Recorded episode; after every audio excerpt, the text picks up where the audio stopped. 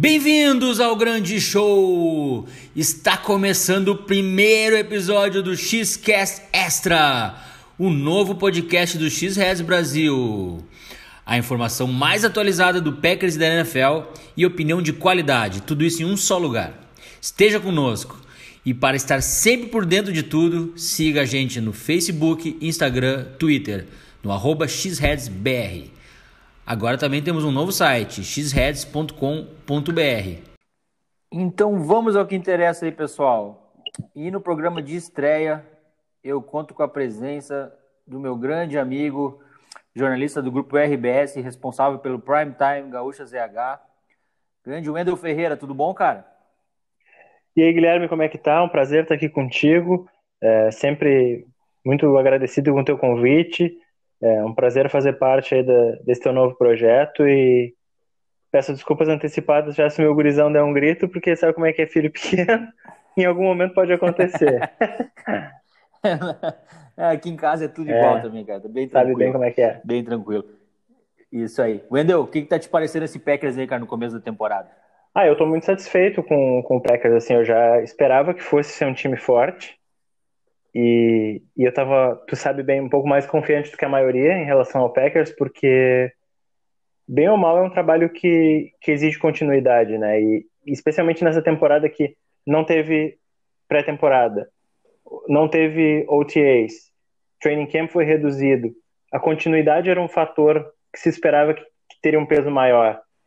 E, e, isso está se mostrando bem claro no Packers, né? É, um time que tem a mesma base quase todo o time, especialmente no ataque em relação ao ano passado, e está colhendo os frutos disso, né, em termos de sistema, é, em termos de os jogadores saberem onde o outro vai estar, tá, né, o Rodgers está muito mais confiante no sistema, é, muito mais confiante nas armas ofensivas que ele tem, então isso certamente faz muita diferença. É, obviamente eu não imaginava que, que seria tão prolífico né, o ataque, é, mesmo contra a gente pode questionar a defesa do Vikings não é tão boa, a defesa do Lions não é tão boa, mas eram uh, times bons, uh, times do mesmo nível ano passado, né? Talvez a defesa do Vikings tenha caído um pouco, mas o Lions é parecido e, e, o Packers não conseguiu fazer 40 pontos nem perto disso contra essas mesmas defesas ano passado. Então a gente certamente vê uma curva de evolução que é muito interessante aí. Não, cara, com certeza. Eu mesmo que também acreditava nessa evolução do ataque, segundo ano do sistema, eu acho que nem o mais otimista de todos imaginava ter conseguir ver esse ataque jogando nesse nível uh, nessas primeiras duas partidas. O que eu acho bem interessante também, Mendo, que, que dá para ver, assim, cara, e acho que isso faz uma diferença justamente para essa temporada típica que a gente está passando aí, é ver como os veteranos do Packers estão jogando bem, cara.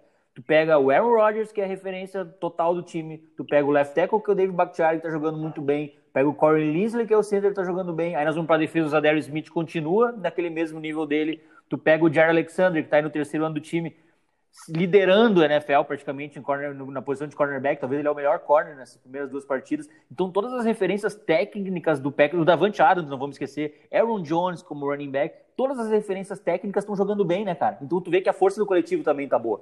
Isso tem, tem muito a ver com o sistema, assim, né? Falando especificamente dos jogadores do ataque, que, que são jogadores que passam por um, passaram ano passado por um período de adaptação ao novo sistema, porque é uma filosofia completamente diferente em relação ao que era do Mike McCarthy e, e, e muda-se essa filosofia de um ano para o outro. É lógico que vai ter um, um, certo desgaste, né, e uma perda de tempo até para se ajustar. E, e, até o Matt LaFleur mesmo estava ano passado naquele processo de adaptação. Assim, a gente consegue perceber que o time desse ano, o ataque desse ano, é muito mais é, o ataque do LaFleur. Ano passado, era aquela, aquela tentativa de misturar um pouco dos conceitos dele com um pouco do Mike McCarthy, e, e aí a gente consegue ver que em cima desse sistema, sendo o que o LaFleur quer fazer, que ele, que ele conseguiu encaixar os jogadores dentro das suas habilidades, dentro de, dessa lógica do sistema. Um jogador que para mim é sensacional, assim, o, o, papel dele, como, como cresceu, é o Jamal Williams, por exemplo. Que ele tem um papel limitado ali como running back, uh, no running back 2, né? Mas ele quando entra, ele é aquele cara que, ano passado, se a gente analisasse, assim, no começo do ano, e até em 2018 mesmo, o Jamal Williams é aquele, era aquele cara mata-drive. Quando ele entrava, a gente sabia que o drive ia morrer. Principalmente quando ele corria, né? Claro, ele é bom na proteção de passe e tal, uhum. mas quando ele corria, a gente sabia que o drive estava morto. E esse ano, não. É, agora, nesse último jogo, ele teve quase 10 jardas por corrida, sabe? É um, é um cara que tá entrando com impacto. Corey Linsley, né? Um cara que B sabe bem, a gente está sempre falando ali no, no, nosso grupo do WhatsApp. É um cara que a gente pensa que daqui a pouco pode ser cortado no por causa do salário. É o melhor center da NFL nessas duas primeiras semanas. Então, é, esse, essa ida de vez para a filosofia do Metal LaFleur, para mim, é o que tem feito toda a diferença para que esses caras individualmente apareçam. São caras experientes, que, que já viram muita coisa na NFL. Então, ter um sistema integrado, consolidado, faz muita diferença para eles e eles fazem muita diferença para o sistema. Com certeza. Não, entrando até o que tu acabou de falar em algumas frases atrás, essa questão dos jogadores serem um encaixe bom, uh, um fit para o esquema do Metal LaFleur, e que ano passado eu não vi ainda isso, porque, por exemplo, a gente tinha o Jerônimo Alisson jogando de slot, que eu não, não achava ele sendo um fit para esse sistema. Agora tu pode pegar Tu tem, por exemplo, a gente tem o Alan Lazar, que é aquele cara para posse. Quando precisa um wide receiver para uma jogada de um cara de um wide receiver de posse, tem ele para lançar. Quando precisa um cara uh, ah, para esticar o campo, a gente tem o, Mal, o Marcos Valdez Scantling, que nesse ano está vivendo uma fase muito boa, mesmo com alguns drops, mas já se via no training camp vindo forte.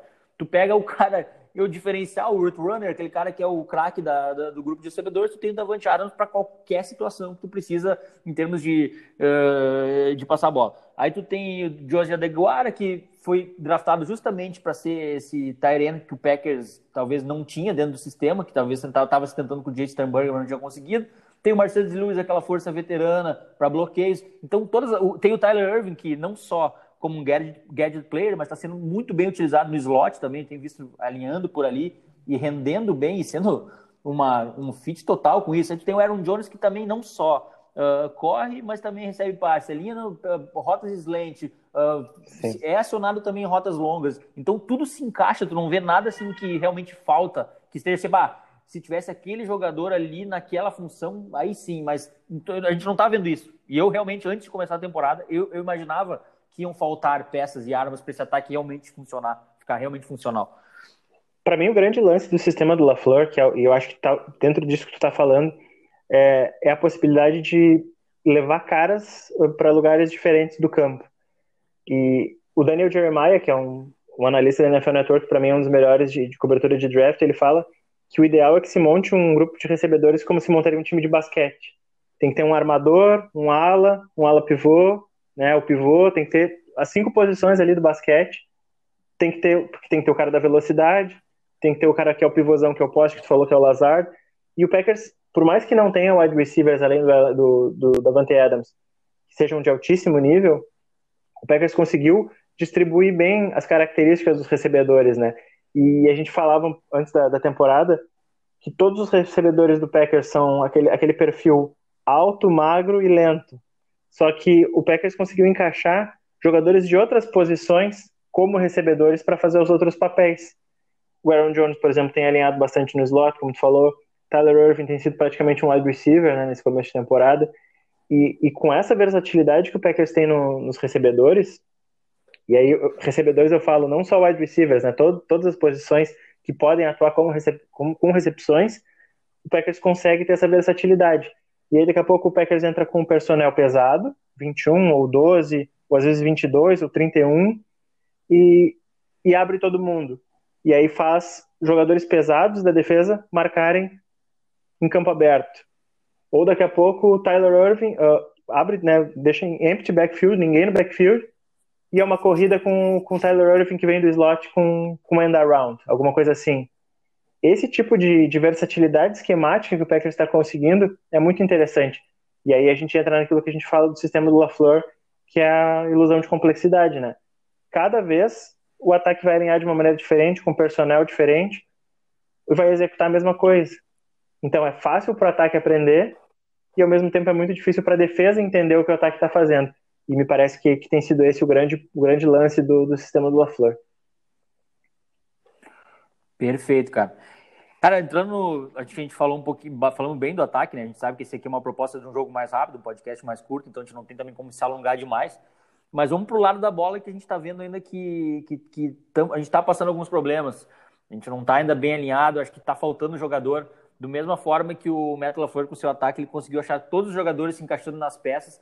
Parece que o Mike Patton não tem ainda esse, principalmente na linha defensiva, no miolo ali da linha, parece que falta, falta jogador, ainda mais quando a gente perdeu o Kenny Clark para um jogo hum. sem o Kenny Clark, que basicamente é o único cara que, que a gente que é muito acima da média e depois dele parece que tem um abismo, Sim. depois dos outros jogadores que vêm nessa, nessa função aí.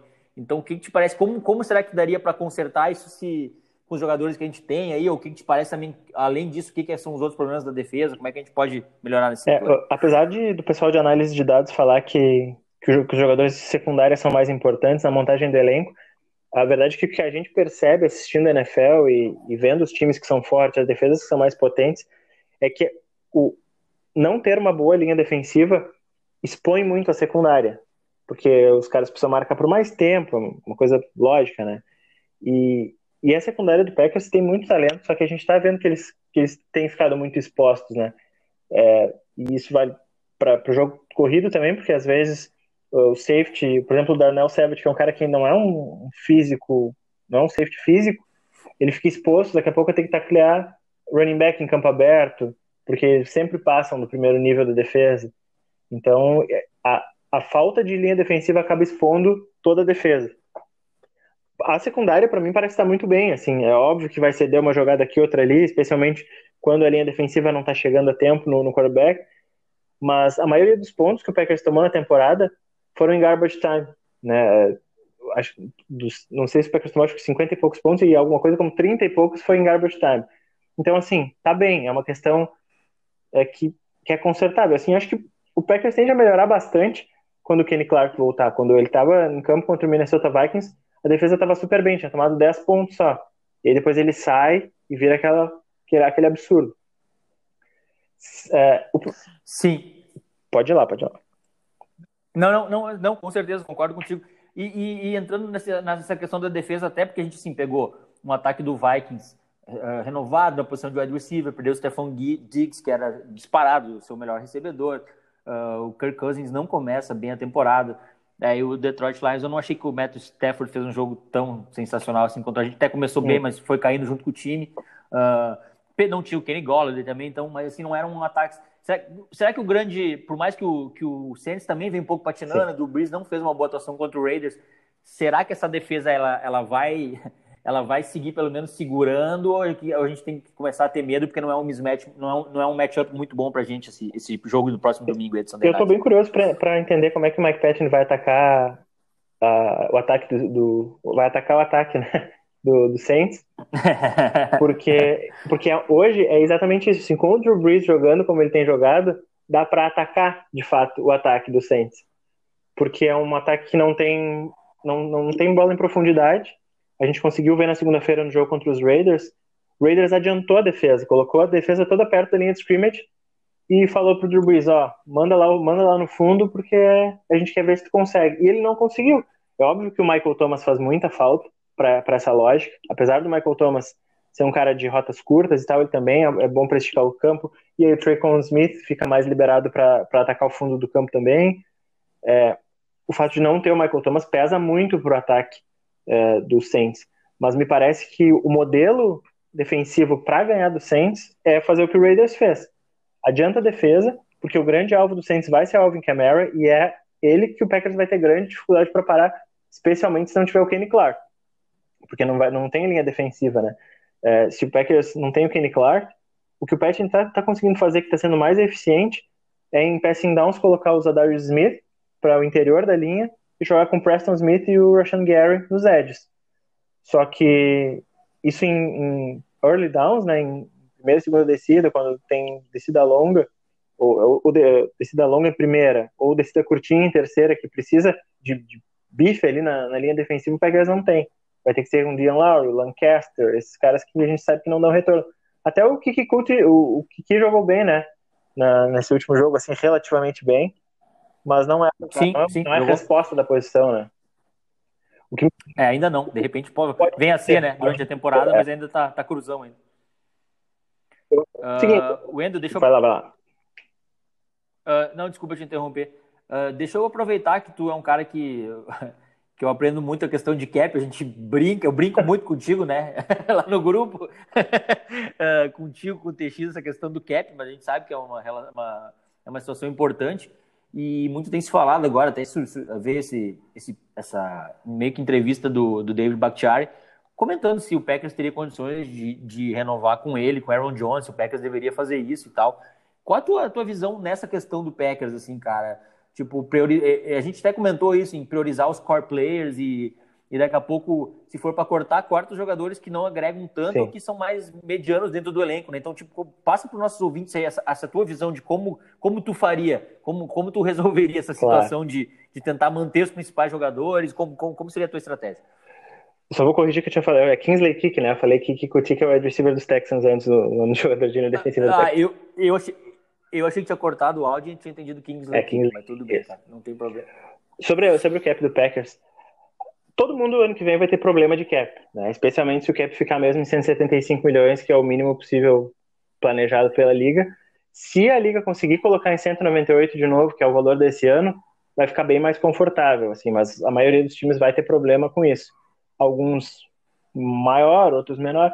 A situação do Packers, para mim, até ela é, é, aceitável, assim, porque o Packers tem bastante flexibilidade com os contratos, a forma como o Packers estrutura os contratos. O problema, o problema do lado do Packers é que tem cinco jogadores importantes que vão ser free agent, né? E sendo que o mais importante deles é o David Bakhtiari. Ele, para mim, é a prioridade absoluta. Assim, se ele pedir os 22 milhões por ano que o, que o Tunsil ganha nos Texans, o Packers vai ter que pagar, porque não tem como não, não pagar um left tackle que é o melhor da NFL. Sabe? Tem, esse é o tipo de jogador que não importa o preço, tem que pagar e ver o cap depois com os outros.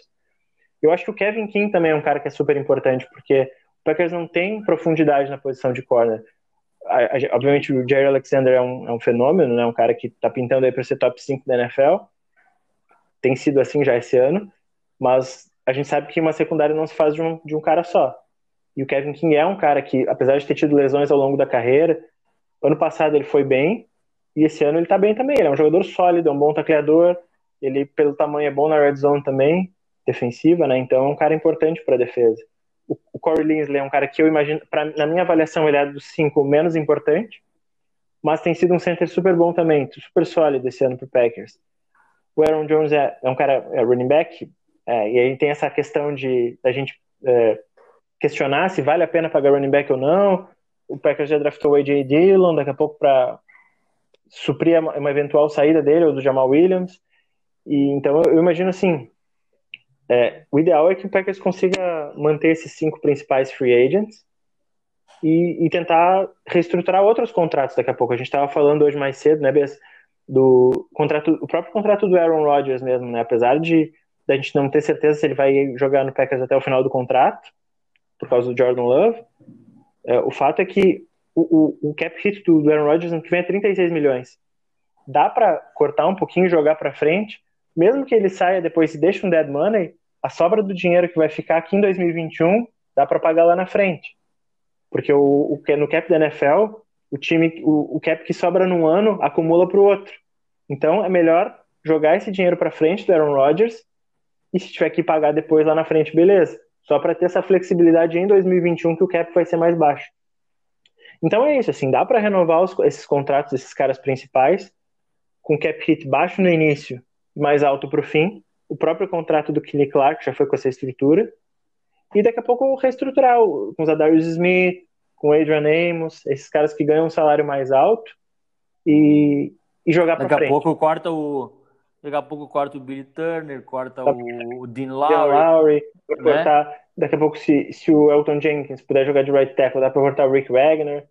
Né? Assim, é claro que ainda tem a temporada inteira pela frente para a gente estabelecer quem aqui, quem aqui ou ali pode ser cortado.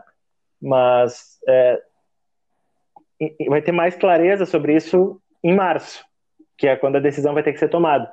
Mas eu não, estou tão preocupado assim com a, com a questão do cap do Packers. É mais uma questão de definir o que, que vai querer fazer, o que, que vai priorizar.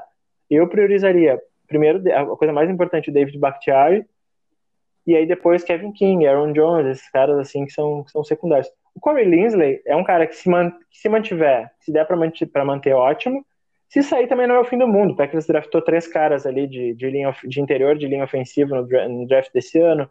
Tem o Lucas Patrick, que é um center razoável, assim, para reserva. Eu acho que é uma, é uma, é uma posição que, até pelo valor posicional dela, né, que não, o center não é um cara, não é uma posição primária, não teria tanto problema se ele tivesse que sair, mas é um, é um jogador que eu gostaria que, que desse para manter também.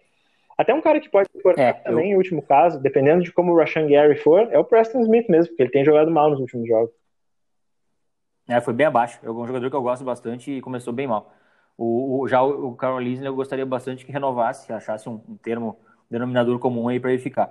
Wendel, rapidinho, Uh, Packers e Saints, qual a tua expectativa? 30 segundos aí uh, e depois vê, e me conta o placar. Tá. Né, eu, eu, eu tava bem preocupado em relação a esse jogo, porque eu acho que o Saints é um, é um ataque que encaixa bem na defesa do Packers. Bem pro ataque, né? E me preocupa um pouco isso. É, se o Packers marcar em zona, o Drew Brees vai saber explorar. Eu tô, tô, bastante preocupado e a defesa do Saints também é boa contra o jogo corrido. Então, assim, não, não é um jogo que eu tô tão confiante como eu tava nos últimos dois, que eu tinha certeza que o Packers ia ganhar esse eu, eu tô confiante, assim, eu acho que assim, o Packers tem boas chances. Eu tô muito mais confiante depois de ver o jogo do Saints na segunda. Então eu acho que o Packers ganha, vai ser um jogo com uma pontuação bem alta, assim, talvez alguma coisa como 34 a 31 pro Packers. Jesus, haja coração, é. então. É, é eu, tô, eu tô mais ou menos nessa também. Eu tava menos confiante, mas vendo o Saints e, e pensando com, com, o Packers vindo com um bom gameplay, tá na hora da gente fazer bonito no, no prime time, acho que tá na hora. O Packers tem passado uns fiasco. E tem, e tem um detalhe, né? Momentos mais importantes. Se, se o Packers ganhar do Saints em New Orleans, dá para colocar o Packers como o melhor time da, da Conferência Nacional. Dá sim, dá, dá para começar a, entrar nessa conversa, né? Dá para começar a entrar nessa conversa bem forte. Uh, porque o, a gente sabe que o Saints tem um elenco bem recheado. Wendel, cara, um prazerzão falar contigo. Muito obrigado aí por ter tirado esse tempo aí para dar uma atenção para nossa estreia do nosso podcast Xcast Extra. Uh, um prazer, cara, falar contigo. Prazer Obrigado é mesmo. meu. É, espero que o projeto de vocês dê muito certo, porque eu sei que tem gente muito qualificada aí tocando e com certeza vai ser sensacional. Um abraço, cara. Valeu. Esse foi o Wendel Ferreira. Estamos chegando no final aqui do nosso primeiro episódio do Xcast Extra. Muito obrigado a todos pela audiência. Um grande abraço e Go Pack Go!